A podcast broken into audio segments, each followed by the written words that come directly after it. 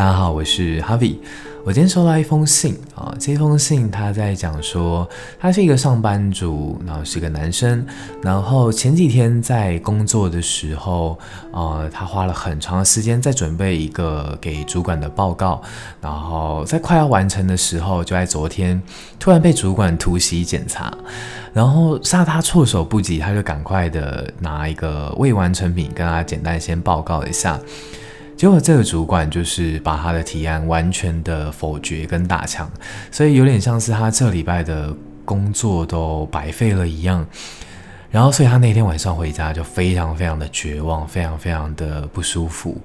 然后躺在床上翻来覆去都睡不好。然后这时候刚好十二点钟就收到两天前的语音故事，然后那集我印象蛮深刻的，它是郑兴的一首歌。那他听完的那个语音故事之后，他顿时觉得疗愈许多，然后也后来真的去把那首歌给听完，宣泄一下内心的压力，然后写了这一封信给我。我看到这封信的时候，我非常非常的开心与感动，就是我觉得。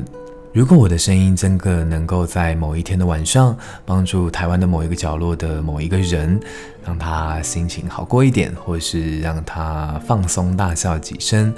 那我就觉得非常的知足了。然后跟大家分享这个小故事。如果你们呃有任何想跟我分享的心情，可以直接留言给我，或是写信给我。那晚安啦。